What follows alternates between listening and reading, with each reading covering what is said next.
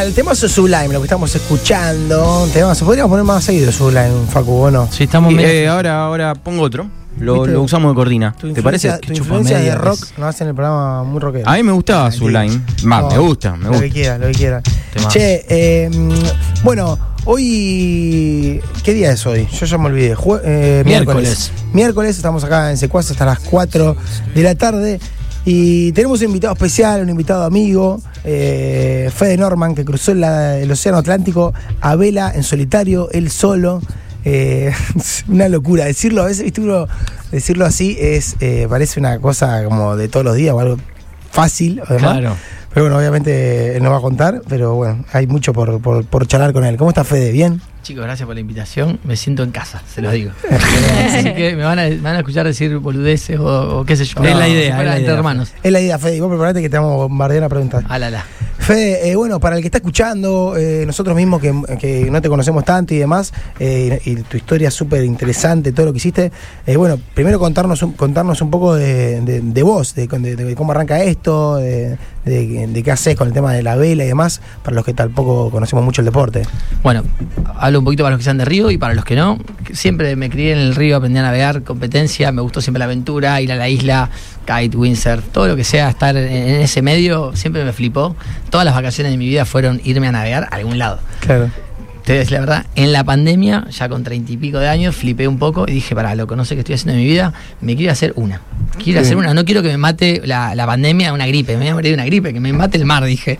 Y, Sí. y fue técnicamente así, me lo tomé medio en serio, aunque a, a mi familia no me entendió o no me creyó, y a mis amigos, mis amigos dijeron, ya. A los amigos, a mi, a mi grupo íntimo, cuando se los dije, che, me quiero hacer una regata que va solito, en un barco de 6 metros, sin contacto con tierra, sin nada, sin solamente llevando polvito para comer. Una odisea. una locura. Sí, no, yo no sabía de lo que estaba hablando, pero me se ve porque vi en, en- en Instagram, vi a un amigo uruguayo haciendo lo mismo. Le escribí, le dije, loco, quiero hacer eso. ¿Cómo se hace? ¿Sabes qué me dijo? Larga todo, venite a Europa y empezá, porque esto es un camino de vida. Y a mí me decís eso y es un desafío de vida. Claro. Y me agarró en un momento en el que, pandemia, todos sabemos lo que fue la pandemia. Así que ahí flipé. Hey, eh, quiero leer algo de lo, de- de lo tuyo que está buenísimo, que es, vos sos primer argentino en completar la Mini Transat, así se dice, ¿no? Sí. Mini Transat, que eh, es una de las regatas más duras del mundo, ¿o no? ¿Por qué? Sí, ¿Qué- qué-. ¿Cuántos Perfecto, kilómetros? Buenísimo. Se llama Mini Transat porque la categoría es un mini, es un barco muy chiquito, 6,50 metros de largo, o sea, 6 metros de chirola, y Transat de, de atravesar Atlántico, viene del inglés. Eh, ¿Por qué es la regata más dura del mundo? Vas solo, sin conexión con el exterior, sin eh, ningún eh, satelital que te pueda decir dónde están las tormentas, dónde están los vientos. Eh, A ciegas. bueno, a ver, ahora les voy a contar algunas cositas que sí tenemos porque tampoco están así. Claro. Pero todo lo que hoy se conoce para las regatas de vuelta al mundo y Atlántico es todo con información. De hecho, cruzar el Atlántico no es imposible. Vos te subís a un velero, le das tranca, to- tomando piña colada, lo podés hacer. Claro. El desafío que yo quería hacer es decir, loco, la quiero hacer de la forma más difícil. Y dije, quiero una universidad de mar, quiero estar capacitado para decir, loco, al mar, con todo su respeto, le puedo dar. Entonces dije, loco, me meto en la Mini Transat, que es la escuela de los grandes veleristas, de los grandes veleristas que después dan vueltas al mundo y todo eso. Si puedo con esto, con la psiquis, el cuerpo, la idea, la- el tecnicismo de la regata, porque también me interesaba el resultado, Claro. me siento capacitado para darle otra cosa. Y así fue que me fui el año pasado, a principios del año pasado, a entrenar a un polo específico de offshore, o sea, navegación de altura que se le llama, de mar.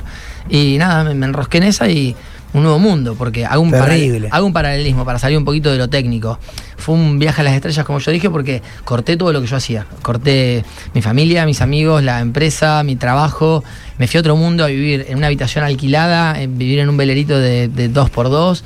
Entonces fue todo una, un cambiar el chip. Y después quedarte encerrado en un barco durante semanas, que lo único que te importa es eh, tomar agua, comer, dormir, no matarte y empezar de nuevo. Y Claro. también esto de no tener nada eh, predestinado o armado, porque me acuerdo que cuando hablamos el sábado de la mañana antes que vos empieces la, la travesía, que se había demorado unos días el inicio de, esta travesía y, y vos me decías, no sabemos cuándo vamos a arrancar. Eh, digamos, todo el entrenamiento, todo lo que te habías preparado, uno se imagina como ir a, dar un examen, te dicen, bueno, vamos a rendir el lunes y finalmente se suspende el, el examen para que tanto te preparaste y no sabes cuándo arrancar. Exacto. Como jugar con esa variable de que acá parece re normal. Bueno, listo, el lunes voy a trabajar, el martes tengo algo. ¿Cómo, cómo fue encontrarse con eso? La primer, fue- la regata fueron dos etapas, de Francia, eh, del Atlántico, a las Canarias, y de las Canarias a Guadalupe. La primera etapa, muy nervioso, porque había destinado dos años de mi vida a todo este, a este proyecto y no sabíamos qué pasaba con el clima, venían tormentas, y es lanzarse, y es jugarte la ficha, es, Claro. la- es el partido final de- del Mundial de tu vida, porque, a ver, esto es un juego, yo me lo tomé como un juego y la pasé muy bien, conocí gente y todo, pero te abría la mar, y fue una regata que por muchos momentos era una aventura. O sea, la carrera por momentos se suspendía en mi cabeza, era loco supervivencia. Te estás por matar. Y si no matarte de morir es quedar a la deriva, quedar nau- naufragar, romper las velas, quedar tirado. Claro. Entonces, todo el tiempo vas jugando en tu cabeza entre dale, dale, apretá, apretá, cheche loco, cuida la máquina porque te matás. Y no vos solo. Dios.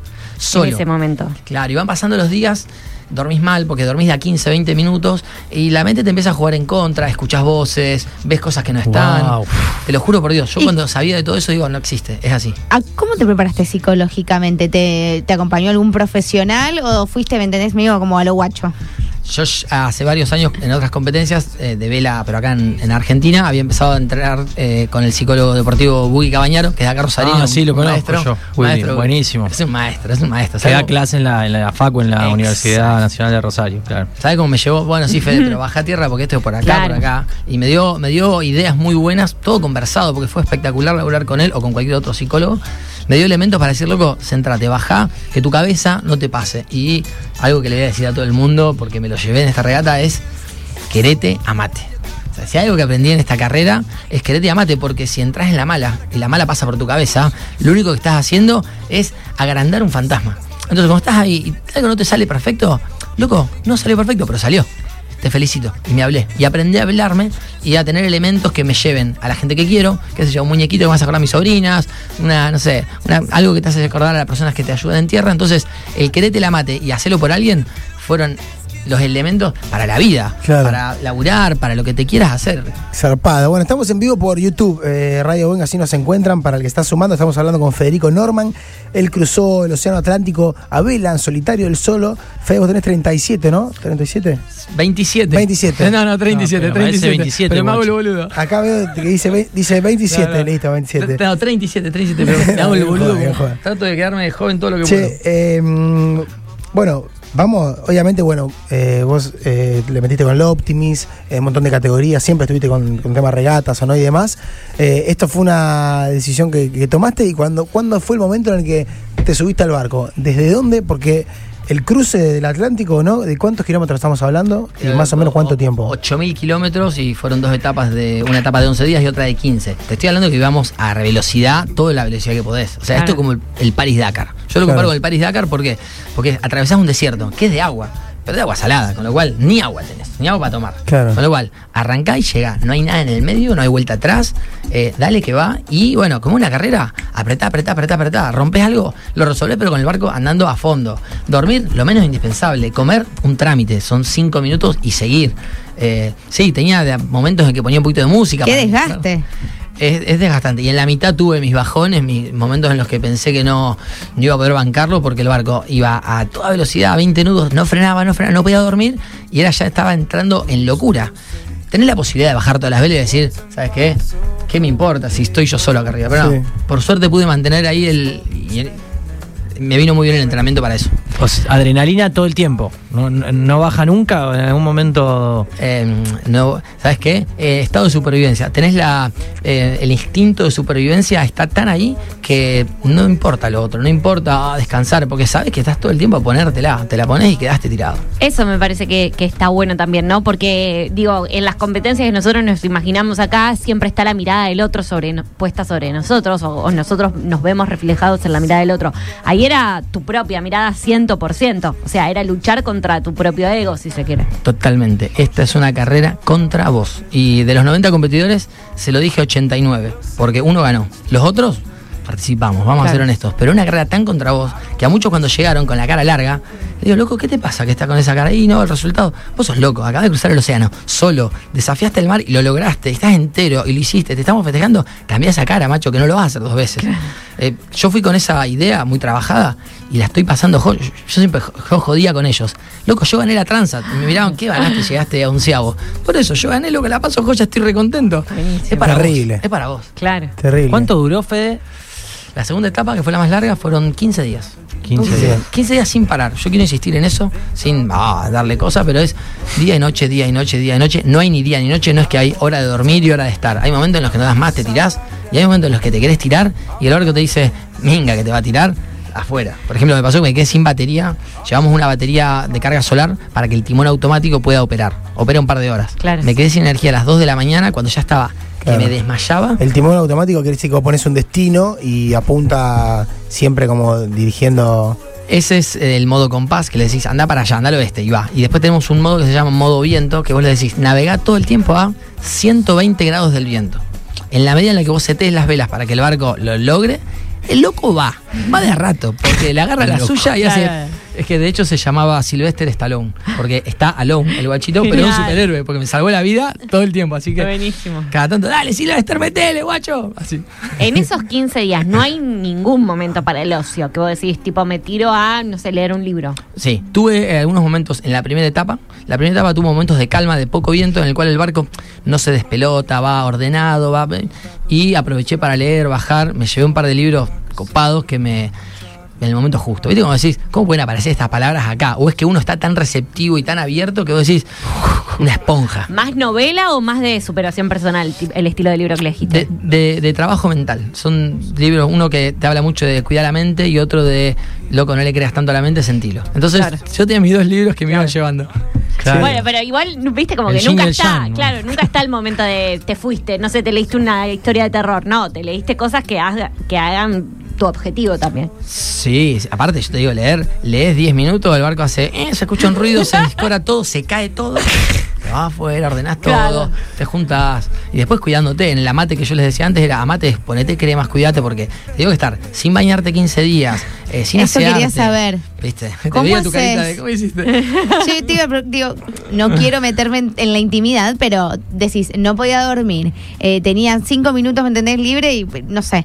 ¿Cómo hacías para las cosas básicas? Lavarte los dientes, Sí. ir al baño, entre comillas. No, no va entre comillas, va al baño. decías, Ey, comí, digo- comí Claro. de polvitos. Antes, ¿cómo antes era? que conteste, remarco para los que se están sumando, que preguntaban recién, eh, Fede Norman, primer argentino en completar la Venice Transat, que es el- la, regata más picante del mundo. No es la más picante del mundo, Bueno. es de las regatas offshore en solitario la más dura de todas, Bien. porque no tenés ningún elemento tecnológico, porque es una regata que trata de mantener el estilo vintage de los años 70 Claro, cuando es old se hizo. school, digamos. Es muy old school y como termina siendo la cantera para lo que viene después, la mantienen tough, dura, dura Perfecto. y se Bien. puede, es humana, somos 90 humanos, ninguno. Bueno, y ahora ahí con lo que decía Juli, que te interrumpí, eh, de cómo, cómo, bueno, cómo es todo ese tema de, de la autogestión, no sé, a nivel de alimentarse, el agua. como El baño, todo. el baño, Todo. todo. ¿Cómo Mira, es? tenés un balde y ese es tu, baño, tenés un balde Bien. o por la borda, como estás en la lancha en el río, es lo mismo. Perfecto. Es lo mismo, es lo mismo, solamente que atado. Como cuando vos se pie en el, por el río, Julia, en el bordecito de la lancha, ni más ¿viste? ni. La comida es un polvito. Me preguntaste por la comida, la comida es un polvito como si fuera un, un puré, un puré nor suiza, que le echas un poquito de agua, se infla, te lo mandás. El primero es muy divertido, ah, mira, aparece carne, el segundo aparece pollo. Al séptimo día, y abrí eso, y a ver qué tocó hoy, no sé, una, una eh, no sé, unas zanahorias con vegetales que no tienen gusto a nada. Un polvo de mierda. Pará, pero Perdón, no quería decir malas palabras en el aire. Dale para es- esta pregunta, eh, ¿por qué no en los primeros días poder comer algo más contundente? Perfecto. Un sándwich de jamón y Digo, queso. porque los primeros días te estabas como más cerca de, de la salida. Me llevé frutas y Ah. los- hasta el tercer día las frutas aguantaron. Pasa que la Claro. realidad es que el barco es una coctelera.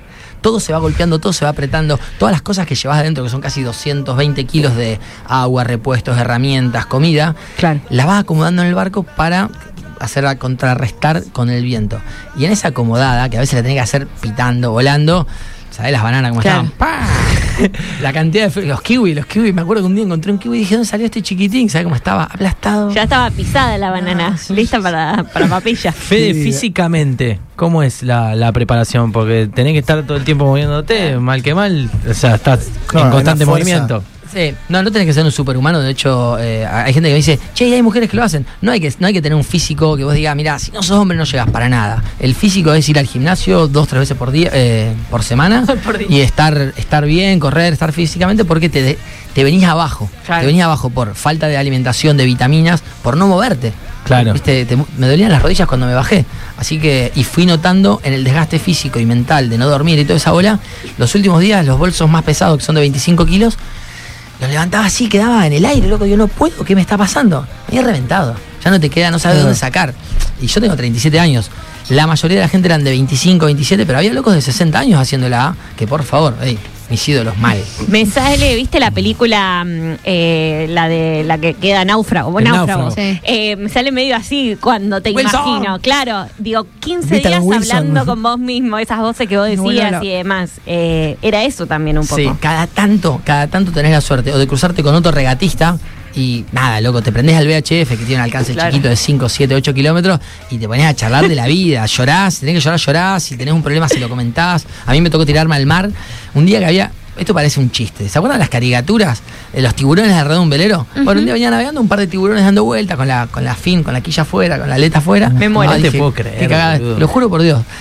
Eh, mirá que yo surfeo, me, me eso, animo. eso a- más o menos, ¿sabés en qué, en qué lugar? Instancia. fue en la segunda etapa, debe haber sido el cuarto o quinto día, así que son unas mil millas afuera de Canarias, ya 1500 millas después de África. Claro. Eh, vi los tiburones y dije, ah, mirá, he visto de todo, pero ot- a las 12 horas enredé unos cabos abajo del agua como un principiante y al toque dije, esto es tirarse al agua. Eran las 2 de la mañana, o sea, Me muero. eh, sí, yo pensé lo mismo. ¿sabes qué? No se lo cuenta a nadie. No, pero obviamente que no, porque vas loco con la performance, todo ahí cuenta. Así que esperé que se haga de día, pum, al agua. Me puse las, las goggles, las antiparras, agarré un cuchillo. Esto fue Universidad de Mar. Cuchillo, antiparra, me tiré al agua, solamente miraba la quilla del velero, que es amarilla, fosforescente, porque mucha gente me preguntó, ¿y qué tal el agua? Ni idea, ni miré a ver si me encontraba con un tiburón. Me Pum, muero, No sí. querés saber nada ahí. Pum, me tiré, lo reparé, aprendí a respirar abajo del agua, salí y ahí sí tuve un sentimiento de, loco, superada. Ahí honestamente dije, mira, vine para esto, para, para encontrarme con el mar y superarme y fue como, ah, loco, viste, te animás a hacer esta, dale, vamos por más. Claro, porque ese todo eso de mar abierto, digo, vos decís, vi millones de cosas. Debes de haber visto mu- muchas cosas, ¿no? Y, y, no sé, la cantidad de bichos que hay ahí en el No. agua. A ver, un par de amigos los agarraron las ballenas, las orcas, y es muy común que la orca te, te choque y te rompa los timones. No son malas las orcas, son brutas, solamente Claro. son gigantes. Te rompen los timones y quedás como, como pelota sin sin, manija. sin dirección. Claro, y te, te- te tenés que rescatar. Entonces empieza otra aventura. Decís, bueno, me tengo que rescatar. Contás cuánta agua tenés, cuánta comida, agarrás la carta náutica de papel, porque no llevamos otra cosa de cartas de papel, y decís, a ver cuál es la. entre el viento que me lleva y la tierra más cercana, ¿de dónde es? Y muchas veces es América, es seguir. Y a los últimos competidores que rompieron cosas graves, fue decir, llego como llego. Tipo la camiseta así, poniéndola para que le sople el viento. Porque Fede, Terrible. y quizás la pregunta suena un poco rara, pero ¿cómo fue reinsertarte en la sociedad? Porque fue volver a insertarte, literal. llevo 48 horas, así que te lo cuento la semana que viene. O sea, está todo muy fresquito. Sí, ¿Celular? sí. ¿Qué es esto? Todavía estoy con ojotas, como verán. Todavía no me inserté mucho. Eh, de hecho, llegué, mi hermana me dijo, mira, esto se llama plata, ¿verdad? esto se llama un celular. Eh, tomá, te prestamos un auto para que andes. Estoy viviendo en lo de mi familia, en lo de amigos. Y voy de a poco, y acá estoy. Claro, y tema cuidados, que estabas hablando, porque son muchas horas que te expones al sol, a, no sé, mismo tormentas, eso, te podés golpear, un montón de cosas. Vol- volviendo un poco al, sacando la joda y al profesionalismo de la carrera, eh, todo se trata de previsión, como la vida misma, ¿no? Pero es todo prever, a ver qué va a pasar, a ver dónde está la alta presión, dónde están las bajas presiones, qué va a pasar en los próximos tres días, cuáles van a ser las necesidades físicas, técnicas del barco, y es crema solar antes de que salga el sol y hasta el final. Eh, crema en todos lados, porque si no, estar todo el día húmedo, imagínenselo lo que te arde, todo. Claro. Claro. Todo. Factor máximo. Todo, sí, un millón. Llevamos, de hecho, un botiquín que nos dan una clase de medicina para. A ver, tenemos hasta adrenalina para inyectarnos, tenemos para cosernos con, con una máquina que te coses, tenés, bueno, para inmovilizarte, todo tipo de drogas para poder bancar una infección, para poder bancar una costura, nos enseñan a cosernos. Nada, cada vez que te muestran todas esas cosas, decís que no me pase, que no me pase, que no me pase. Y esta regata al final es decir, es como un juego. Vamos 90 al agua y a cada uno le toca una carta. A vos te tocó romper el palo, a vos Claro. quebrarte, a vos te tocó esta, a vos nadar con los tiburones, y va, a vos subirte al palo. ¿eh? Recién decía Fede, hay que, eso es lo que se puede prever, pero entiendo que si hay una tormenta muy fuerte y eso, ahí está medio. Claro, ¿qué onda eso? Medio a la deriva, ¿o ¿Te pasó? ¿Hubo alguna tormenta media fuerte y la pasaste medio.? Estamos en el 2023 y los sistemas meteorológicos tienen una capacidad de previsión muy buena, con lo cual nosotros antes de salir Sí. tenemos una muy certera foto de lo que va a pasar. A ver, si alguno se mete en Windy o en cual- cualquier programa, eh, te pueden decir con exactitud que va a venir un huracán dentro de 15 días y va a pegar en tal zona probablemente. Entonces, honestamente, salimos con previsiones moderadas. No dejamos, no vamos a salir con una previsión, digamos, che, hay un huracán, ¿por dónde lo va a pasar? ¿Por arriba o por abajo? No, eso no pasa porque nadie se quiere morir. Eh, te entiendan que esto no fue a ver quién es más macho. Esto No, fue una obvio. carrera a ver quién es un desafío. Claro. Pero, pero, pero, cuando en la radio, un día escuché en la radio AM, tormenta tropical, que se llama onda tropical, que es el antesala de un huracán, todos, porque lo hablé con todos los competidores cuando llegamos, fue así, tucu, tucu, tucu, onda tropical. Y te dicen la, la latitud y longitud donde está la onda tropical. Sí. Si está atrás tuyo, empezá a rogar que no te atraviese. Si está adelante ya pasó, pero si está atrás, tenés que esperar un día hasta el próximo reporte que podés chequear la trayectoria de esa onda tropical que se va a transformar muy probablemente en un huracán. Claro. Y si esa trayectoria está en las 300, 400 millas de la calle que te puede agarrar a vos, ya lo estudiamos porque estudiamos meteorología antes de la regata, es rajá. Pero claro, estamos todos en la locura de querer ganar la regata. Bueno, rajamos, pero no tanto. O sea, Claro. sí, alejate, pero no tanto porque si le pasás cerca vas más rápido. Claro. Bueno, y eso es la, la parte que la organización sufre porque sabe que de los 90 hay 40 que van con el cuchillo entre los dientes. Claro. La organización que no te suelta la mano nunca. Imagino que deben estar con GPS o onda. Si ven que vos estás clavado hace dos días en el mismo lugar, de alguna manera socorro te envían. De hecho, eh, la regata se podía seguir con un tracker. Sí. Es un tracker cerrado que yo no puedo entrar, pero los Con barcos. todos los barquitos se veían. Eco, eco, eso, gracias. Sé que tuve por lo menos dos. Mi, mi no, hermana y yo vos. te vi, yo te vi. Eh, te siguen. Entonces, cuando. Si nosotros tenemos una situación de riesgo, podemos abandonar la regata y apretar un botón de pánico y decir, che, estamos en esta. Cuando apretás ese botón, se terminó la regata. Y podés entrar en contacto con la organización y tenés que decirles, decir que "Mirá, te lo saquen al botón. Si yo ¿Eh? viajo pero sin botón. Porque no, dijiste- peor, ¿sabes qué? Yo sabía que ese botón no se toca por nada. Entonces, toda la regata la pensé y dije, mira, me pase lo que me pase, yo sigo jugando al mar. Con lo cual voy a tratar de llegar y hacer mi propia aventura. Si no llego, llegué 11, estoy muy contento. Si me tocaba rotura del barco y tenés que llegar a como sea, iba a venir a Radio Boeing y contarles, loco, fue así, loco, esta aventura. Porque la tenía con, pensada. el, digo, con el cabo en los dientes eh, nadando, ¿viste? Llevando el barco. Contabilizás el agua, las millas que te quedan, el rumbo que venís, a dónde estás, y decís, bueno, loco, empezó otra aventura. Momento, recién decíamos, momento de pánico, así fue ese de la, de la tormenta, ¿tuviste algún otro? Y, y de mayor locura, por esto que decía que te- a veces te ponías a hablar con vos mismo, que hablabas en voz alta. Eh, me pegué un viaje bárbaro en un momento de la regata que me venía yendo muy mal y ahí tuve otro aprendizaje terrible. Hasta que no me largué a llorar y vomité, mi cuerpo no se liberó de toda esa bronca que tenía del mal resultado. Logré eso, yo no vomito nunca en el mar. Y no soy muy de llorar, pero en la regata llorás como un bebé. Cuando tuve todo eso dije, bueno, loco, vengo 50, pero lo voy a meter hasta el 49. Y en cuestión de horas y días venía noveno. Entonces hubo una vibra, que eso es también una enseñanza que aprendí, la quiero trasladar, de decir, nunca estás tan mal, empezá de nuevo y paso a paso, de a poquito. Y bueno, fue eso. Así que tuve ese pánico, ese momento de mierda, de decir, arriesgué dos años para venir 50 a puro huevo. Qué bueno. Dos años de preparación son. Normalmente son tres, pero para los eh, navegantes que son fuera de Europa hay una cláusula que nos permite clasificar, aunque esta regata hay que clasificar, ahora se les explico eso, nos permite clasificar eh, en un formato más corto, porque clasifican los primeros 90 que logran los requisitos. Los requisitos son hacer miles de millas en solitario, en regatas, para poder demostrarte y demostrarles que estás capacitado y que conoces tu barco, porque ese es el otro tema, el barco se casca, se pasa rompiéndose. Los Claro. materiales apretas tanto que vas rompiendo. Entonces, se supone que tenés que saber romper qué se rompe, cómo se rompe y cómo se arregla. Por eso es que tenemos tantos años de preparación porque no puedes quedar tirado y decir, ah, mamá, me, voy. No, flaco, arreglátela y no nos metas a todos en un problema, porque si se muere uno en esta regata, es un quilombo. Como en todos lados, ¿no es cierto? Fede, el momento de la llegada. Me sentía los Rolling Stones. Porque. Aunque a vos te gustan los Red Hot, mucho, ¿no? Ah, de una, de una, de una. El nombre es por el mini, qué sé yo. Pero te sentís en el escenario, eh, la gente te, te- Ah, sí, no importa cómo llegaste, llegaste. Y Euforia, es muy lindo porque los 90 competidores nos festejamos entre todos. Ahí están los Red.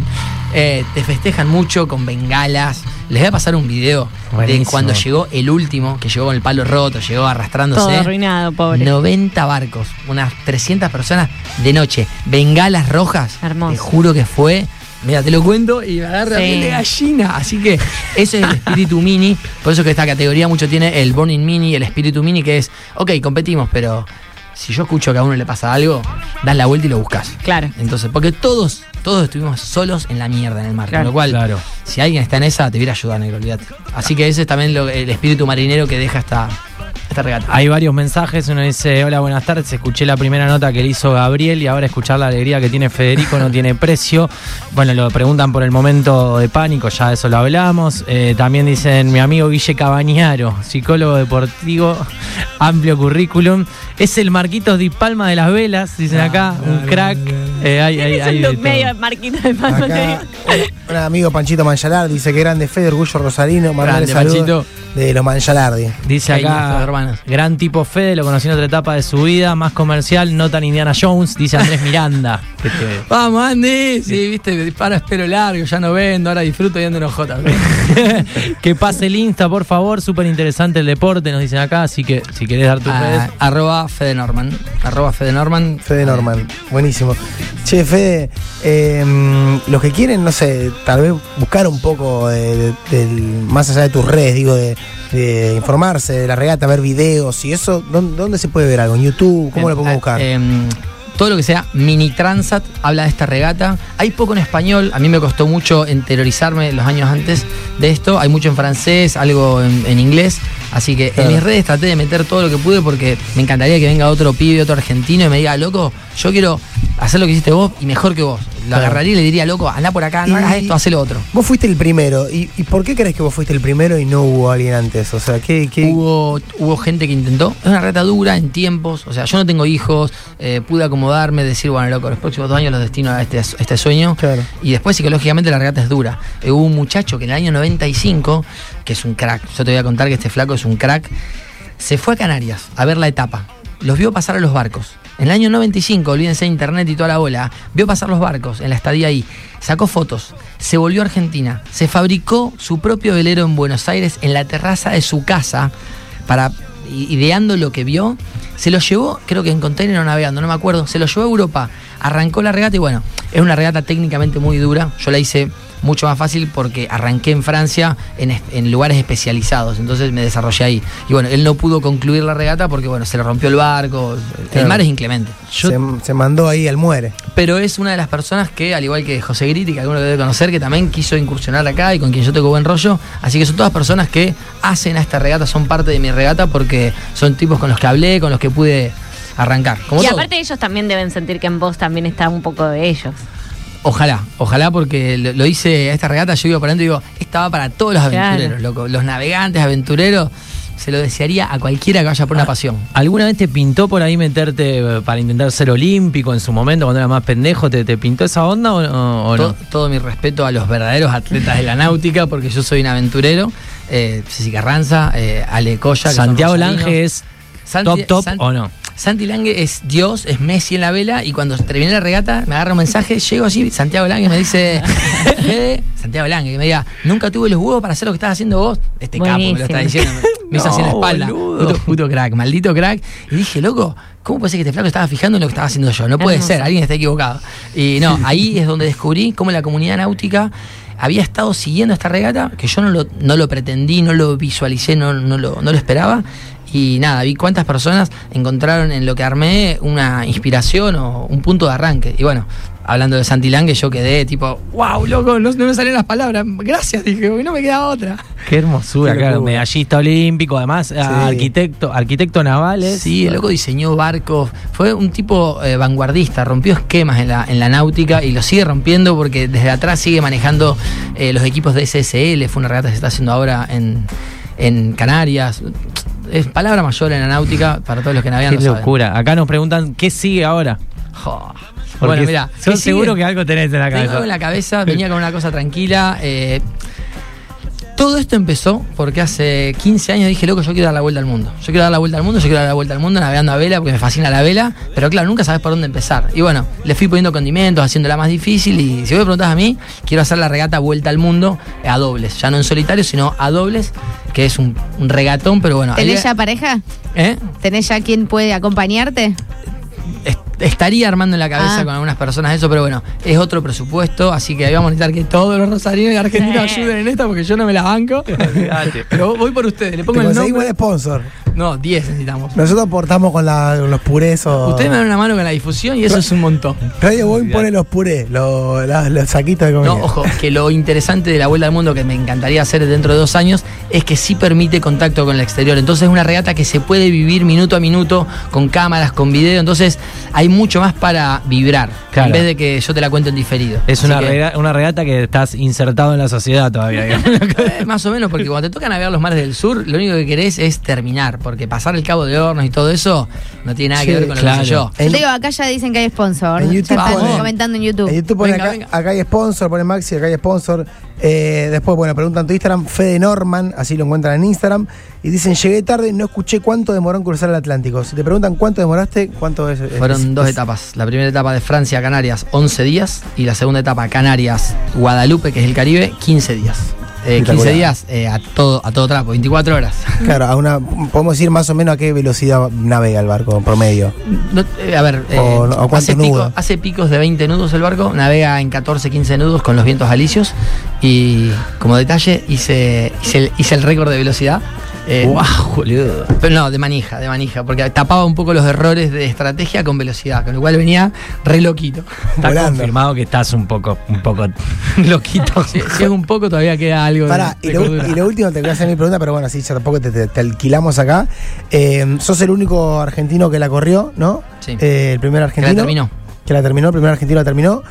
Eh, 90 competidores. Dijiste, todos esos competidores son competidores de todo el mundo, ¿no? Eh, cada vez somos más, porque lo normal es que sean franceses, pero este año hubo 30, eh, 30 nacionalidades. ¿30 nacionalidades? No, Sí, éramos perfecto. 30, sí, 30, 30 navegantes que no eran franceses, así que habremos sido unas 18 nacionalidades en Claro. total. Donde esas nacionalidades pueden ser de cualquier parte del mundo. El fuerte es Europa, el fuerte, fuerte, fuerte es Europa, pero Claro. una categoría la ganó un uruguayo, Fede Waxman, que fue uno de mis inspiradores, que es su segunda Transat. Eh, yo, un brasilero, un canadiense, un japonés, eh, y después que me queda fuera de Europa, nada. Después, qué sé yo, eh, Austria, España. Terrible. ¿Qué, No, música. ¿Qué música ponías? Que dijiste que por momentos escuchabas música cuando. cuando... Te voy a decir la verdad, me llevé de todo, tenía un variadito que se llamaba Arriba Pepper, tenía, tenía un poco de punk rock para meterle cuando había que rock and rollear, pero lo único que me sacaba para arriba del pozo eran los del fuego.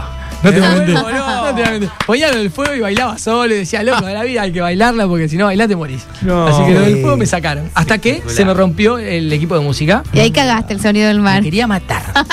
Podía- Escuchaba radio AM. Escuchaba radio que en, en el medio del mar podías enganchar a AMs y escuchar radio. Así que cada cosa La, la M porque es eh, la onda más larga, por eso lleva más. Acá hay profesionales del tema. Claro, amplitud modulada. Amplitud Vamos. modulada. Bien. Eh, Sí, y- ¿eh?